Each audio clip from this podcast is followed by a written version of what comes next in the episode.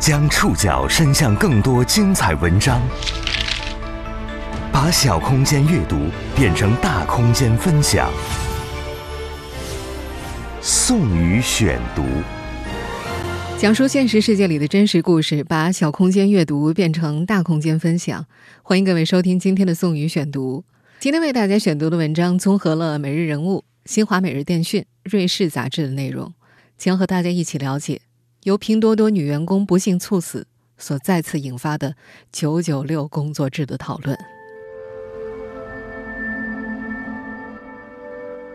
二零二一年新年伊始，二十三岁拼多多女员工凌晨下班路上不幸猝死的悲剧，让全国网友再度开始讨论愈演愈烈的“九九六”加班现象。九九六这个二零一三年诞生于阿里的工作制，已经把年轻人们压得愈发喘不过气来。它不只存在于北上广深杭，作为一种时代症候，它已从一二线城市向二三线甚至更下沉的城市辐射。它也不只存在于互联网公司，它早已从几年前社畜们心照不宣的事实，变成了某些公司的硬性招聘要求。那些曾经身处九九六的年轻人们如何看待这种拿命换钱的工作方式？九九六真是当代打工人挣脱不了的所谓福报吗？宋宇选读，今天和您一起了解：拼多多女员工不幸猝死，九九六工作制再引热议。这些天，拼多多女员工猝死的新闻令人心痛。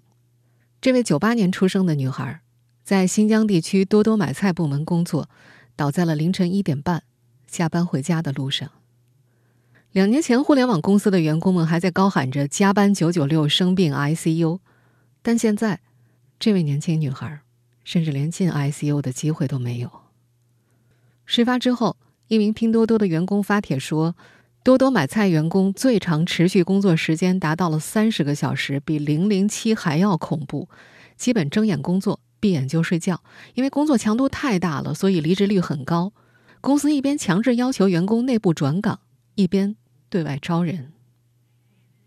拼多多员工猝死的消息传出之后，网友们在攻击吐槽这家公司的同时，也掀起了新一轮对“九九六”高强度工作制的口诛笔伐。“九九六”这个词最早出现于二零一三年十月，一位阿里前员工回忆。当时，阿里巴巴集团为了对抗微信，想要推出自己的通讯社交产品，于是提出了一周工作六天的工作方案。而这个词被大多数国人熟知，则是在二零一九年年初，几位程序员在一家代码托管平台上创建了一个名为“工作九九六，生病 ICU” 的项目，迅速引起了大量中国程序员的共鸣。很快，这年四月，马云的一句“能做九九六”。是一种巨大的福气，很多公司、很多人想九九六都没有机会，引发巨大争议。不过，如同大多数的互联网热点一样，九九六很快被新的热点淹没，也逐渐被人们淡忘。但这次拼多多员工的猝死，从侧面提醒人们，互联网公司的九九六不仅没有任何缓解，甚至还在升级。在过去几年内。九九六的工作模式从程序员延伸到了互联网公司其他工作岗位，又从互联网公司蔓延到了很多别的行业，甚至从二零一九年开始，九九六居然成为了部分公司招聘的硬性要求和宣传口号。中软国际直接在智联招聘的招聘需求中写明能接受九九六的工作模式。西贝的创始人贾国龙在社交媒体上宣称，西贝的工作模式是七幺五。每周工作七天，每天工作十五个小时，并且夜里还总要一起开会。二零二零年十二月，快手负责人刘峰在全员会上宣布，从二零二一年一月十号开始，快手将会开启全员大小周工作模式。更让年轻人感到窒息的是，这种高强度的工作模式也不只存在于北上广深杭。作为一种时代症候，它已经从一二线城市向三四线甚至更下沉的城市辐射。在这些天，九九六话题再度引发热议的同时，一些从北上广逃回家乡的年轻人悲哀地表示，他们在逃离北上广之后，依然逃脱不了九九六的命运，甚至在他们的家乡能够找到一份九九六的工作，都是值得开心的事情。九九六真的是当代年轻人挣脱不了的所谓福报吗？那些已经逃离互联网大厂、逃离九九六的年轻人们，又如何回望自己曾经的工作和生活呢？宋宇选读继续播出：拼多多女员工不幸猝死，九九六工作制再引热议。拼多多前产品经理乔伊已经离职一年半了。同大多数的年轻人一样，乔伊曾经迷恋互联网大厂的光环。在华中科技大学时的他。听过很多校友的成功案例，入职互联网大厂成为了包括他在内的应届生们的最优选。它意味着一份诱人的薪资、无限的成长空间以及改变世界的可能。二零一八年夏天，乔伊大学毕业，几乎同时，三岁的拼多多成功登陆美股市场，成为互联网史上敲钟最快的电子商务公司。那时，乔伊觉得收到拼多多的 offer 是自己能力范围内最好的 offer 了。薛南森进入阿里，则有一些偶然性。二零一八年，已经进入一家互联网大厂的他，陪朋友去参加阿里的面试，最终朋友在第三轮面试被刷了，而他则留了下来，进入了阿里的直播业务。大多数年轻人进入大厂的故事，可能和赵又青的经历更加相似一些。名校毕业，视野开阔，被看作是全国最顶尖的头脑。这个女孩本科毕业于985院校，硕士就读于英国的一所名校。回国之后，因为代表优秀的标签，从名校变成了大厂，她顺利地滑成了百度的一个齿轮。但后来和乔伊一样，上述几位年轻人都选择离开了大厂。一份人才迁徙与流动趋势报告2020指出。二零一九年，互联网行业里出现了可见的人才流出，一群人争先入局，一群人失望离开。互联网大厂已经成为这一代年轻人新的围城了。在乔伊眼中，他在互联网大厂的日子像是又念了一遍高三。作为一名增长方向的产品经理，乔伊的工作内容是怎么让数据显得好看。他所在的部门曾经为此讨论出一个三个月时长的项目，几经博弈，最后这个项目被压缩到了三到五天就上线了，因为 BOSS 们想马上看见这个产品上线之后的短期收益。这和拼多多本身的成长是有关的。二零一七年，拼多多的年成交总额超过了一百亿，用两年时间就完成了淘宝五年、京东十年的业绩。到乔伊离职的二零一九年。拼多多的年成交总额突破了万亿，这家后起之秀一直在尽力赶超过去的巨头。那些行业巨变、世界改写的伟大理想和乔伊没有关系。他在公司听到的最多劝告，就像是高三老师最常说的那样：“你只顾低头做题，别的什么也不用想。至于事情的意义如何、值不值得，不在他的考量之内。”高三的日子总有尽头。工作却没有，在互联网大厂的那几年，九九六工作制让乔伊仿佛陷在一个几乎要窒息的系统里。宋宇选读继续播出：拼多多女员工不幸猝死，九九六工作制再引热议。以加速和提高效率为名，姓名在拼多多是被抹去的。和阿里一样，拼多多采用的也是花名制。工卡、邮箱、座位牌、工作软件、点餐软件，所有标有姓名的地方都被花名取代。入职之后，对接的部门越来越多，但乔伊对同事们的了解也仅限于花名。在拼多多工作的一年时间里，他只知道三位同事的真实姓名：一位是微信名，就是真实姓名的上级；另两位是他大学时认识的校友。他甚至感觉，去了解同事的真实姓名和真实生活，好像被默认成一件不被允许的事情。系统在提醒你，你只是来工作的，不是来交友的，要拎得清才行。工位也是不断变动的，乔伊所在部门有几百人，几乎瓜分了上海金虹桥国际中心二十八楼四分之三的工位，办公室一张连着一张，非常密集。乔伊时常觉得自己像是重新坐进了一间六七十人的高三大教室一样。一路狂奔的拼多多，自2017年搬入金虹桥国际中心，两年间员工数就从原有的一千多名扩张到了如今的六千多名，但基础建设却没有跟上这个步调。会议室总要抢，厕所总要排队。为了在有限的办公地区达到最高的办公效率，乔伊曾经见过工位旁三天就搭出了一间新的玻璃会议室。一个月之后，因为工位紧张，这间会议室又在三天之内被拆除了。每一两个月，乔伊所在部门就会进行一次座位调整，调整没有任何的周期和征兆，往往是一个平常的午后，部门领导在工作群里上传新的座位表，通知晚上七八点全部门人员换工位。一到调整时间，二十八层的大多数人就会抱着台式电脑、办公用品，从一块拥挤的区域挪到另一块去。用一位大厂 HR 的说法，座位调整是为了让一些同项目的业务组相邻，能够更加高效的办公。项目在变，座位就得变。但如此频繁的工位变动，让同事们间很难建立起深层关系。乔伊的理解是，就像高中老师们换座位一样，不让差生们互相讲话，而是让优等生和差生搭配着一起做。公司也许是想让业绩好的员工坐在业绩差的员工旁边，去带动他们。刚进入拼多多的时候，乔伊和同事们只是私底下讨论过打卡制度的合理性，但没有人向公司提出过明确质疑。他们这个部门的上班时间实际上是十一点，但因为拼多多也有部门的上班时间是九点，所以迟到统一从九点开始算。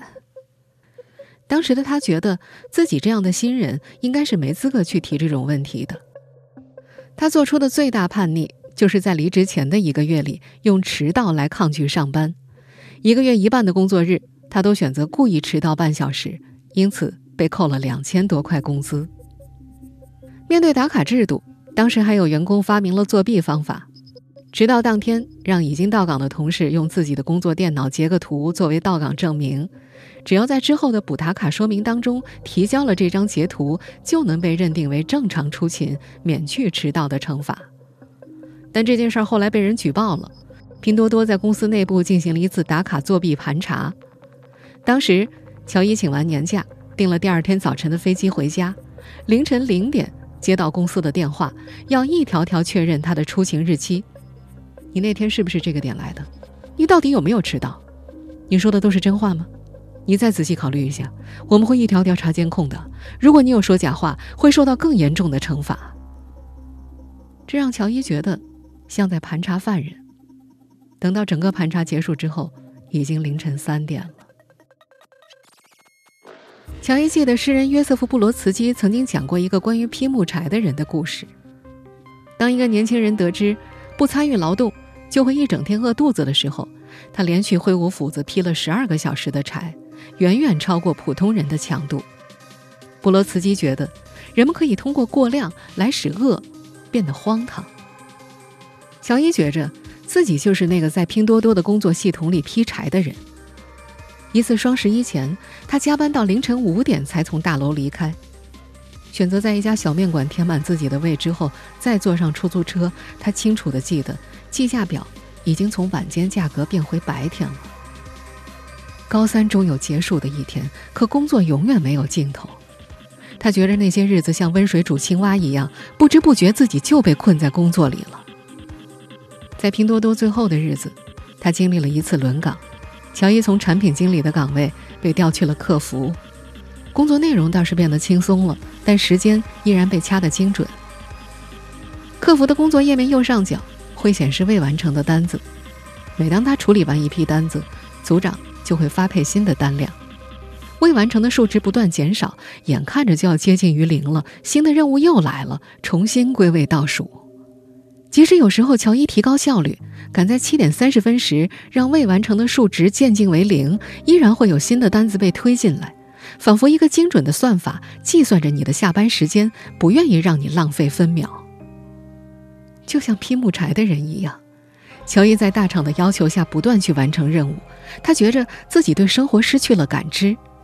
能够休息的周日，他只想待在床上，根本就提不起兴趣出门健身。化妆、购物、游玩，他全部都放弃了。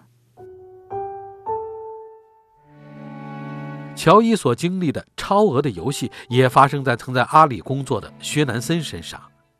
毫不夸张地说，每一个在九九六系统里挣扎的年轻人，都能讲出几个用命换钱的故事。宋宇选读继续播出：拼多多女员工不幸猝死，九九六工作制再引热议。二零二零年疫情期间，阿里直播业务迎来热潮，薛南森。每天工作到凌晨三四点，第二天八九点又被工作电话叫醒，这样的生活周而复始，日常属于自己的时间被挤压到只有五六个小时，连睡一顿好觉都没法满足。他的身体因此发生了连锁反应，他的心脏时不时像被揪着一样疼，平躺的时候会心慌睡不着，因此每晚他只能趴着，用身体压住心脏来帮助入睡。二零二零年三月的一天，他从早上七点五十分的第一个电话开始工作，随后产品运营、销售、技术的电话轮番而至。最忙的时候，钉钉上的信息每隔一分钟就能刷出十条来，他需要抱着笔记本上厕所。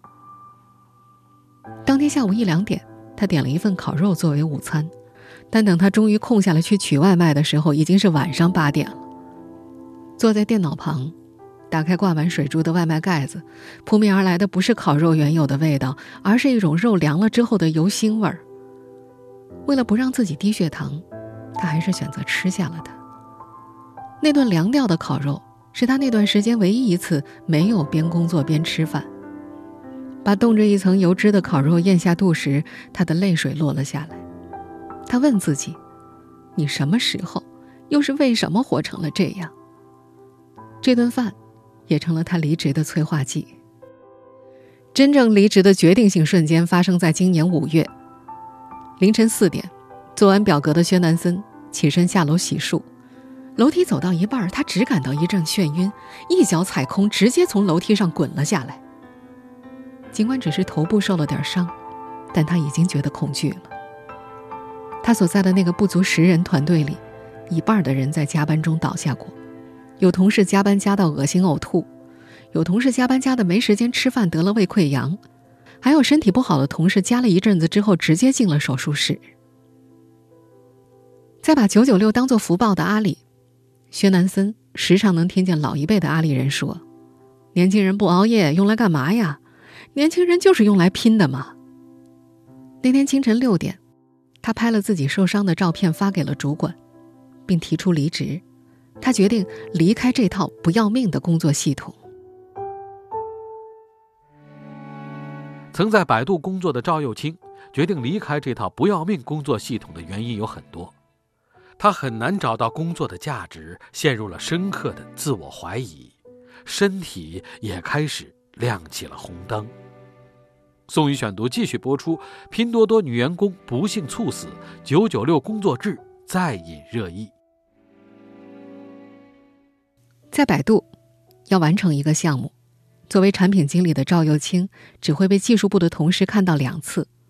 第一次是立项的时候，技术会询问他这个项目的预估收益；第二次是做目标与关键成果回顾的时候，他们又会找到他，直截了当的说需要填一个完成的收益值。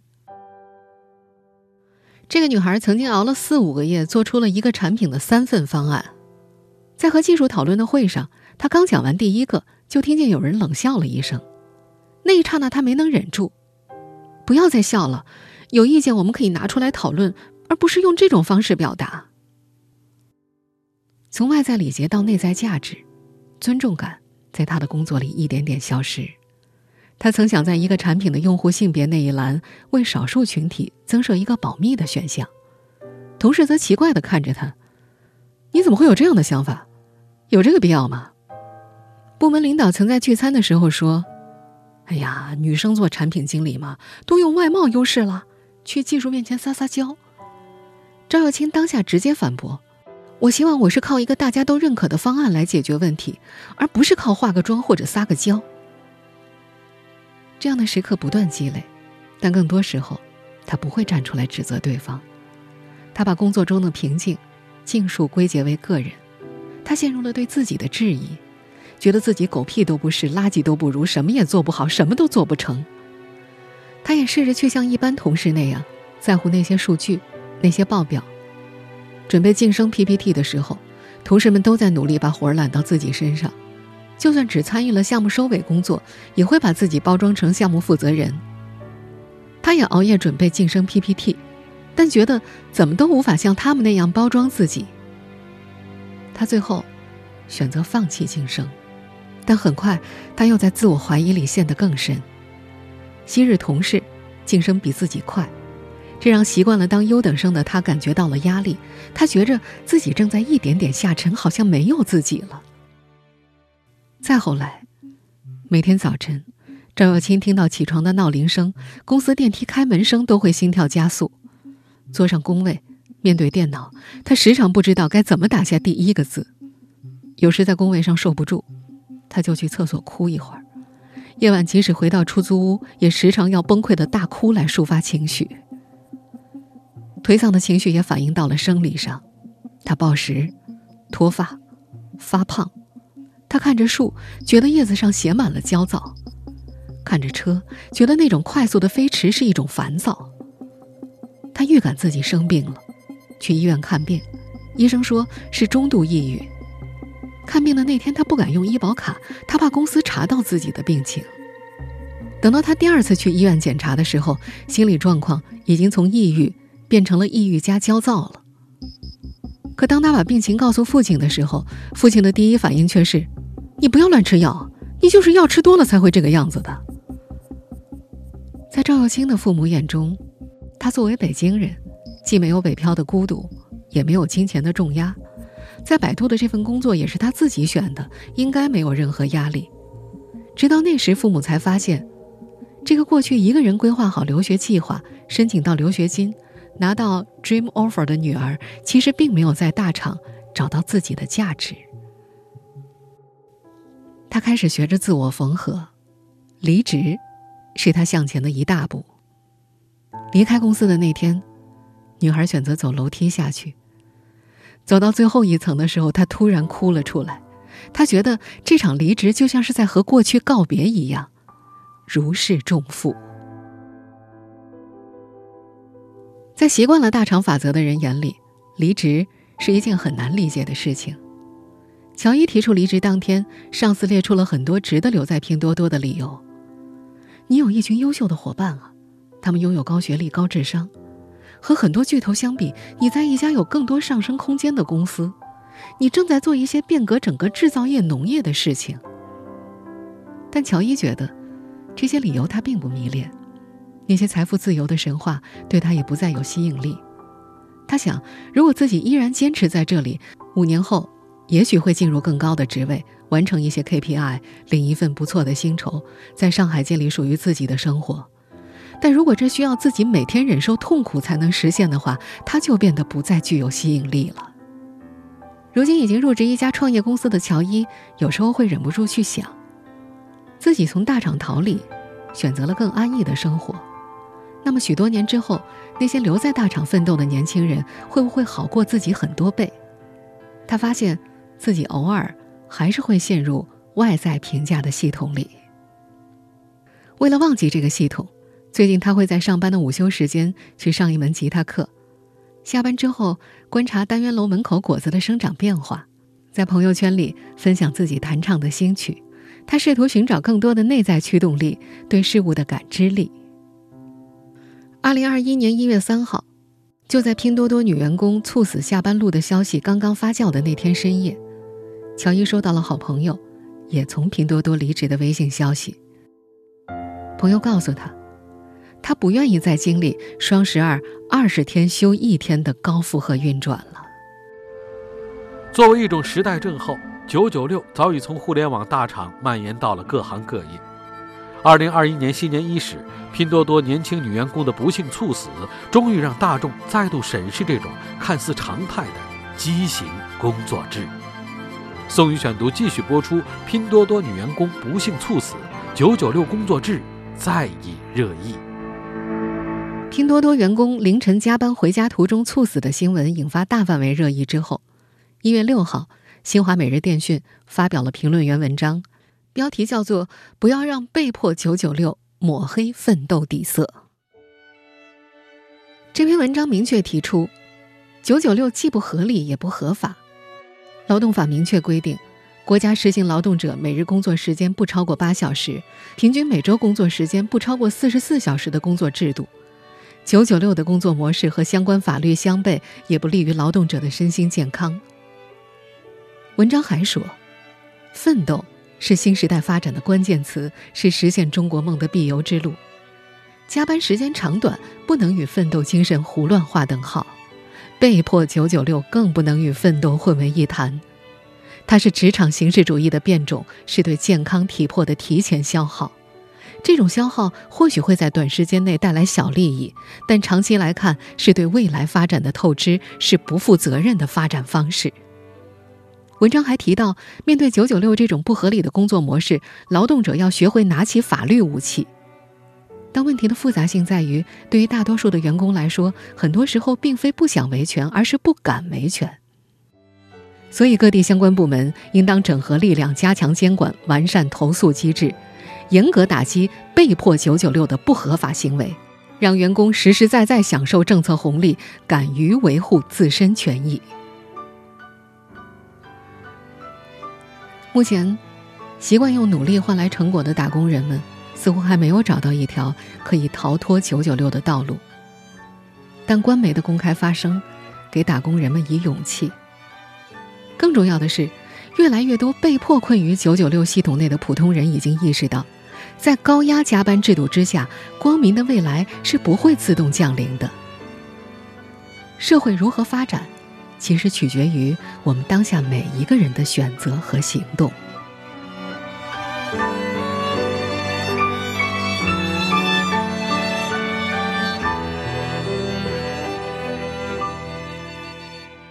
听众朋友，以上您收听的是宋宇选读，《拼多多女员工不幸猝死，九九六工作制再引热议》。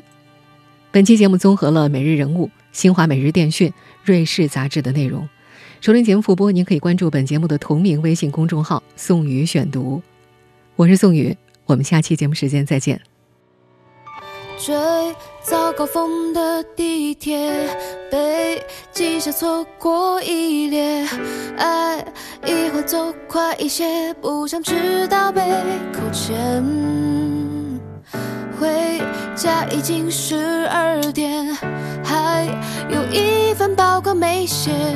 泡上一杯咖啡，今晚继续熬夜。难道？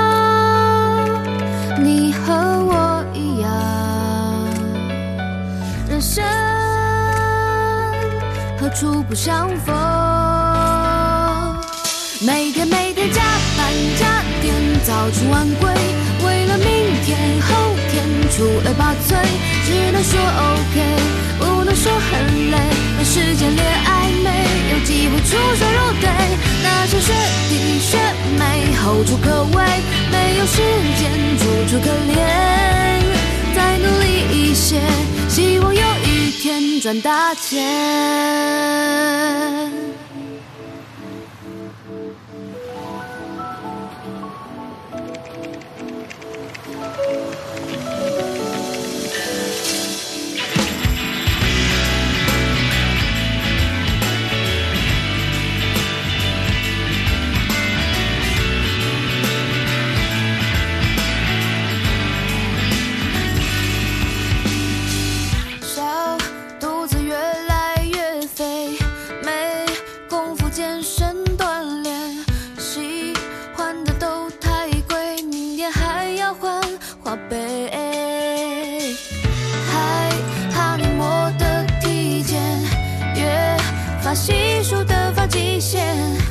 别找了快工作明天早起开会。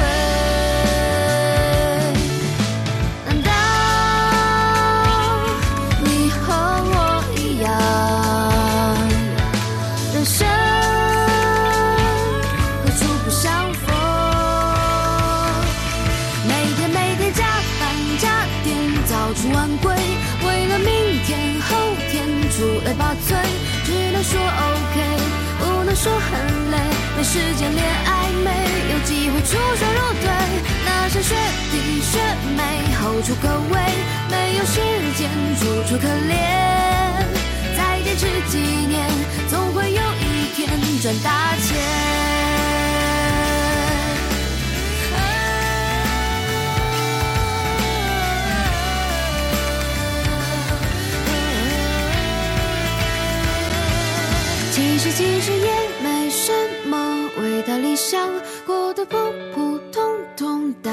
但也不差。路马喝奶茶，追星看动画，攒得足够浪费，这样算不算理想？看似平凡，看似易如反掌，对平凡的我也不简单。希望有一天，一定有一天会实现。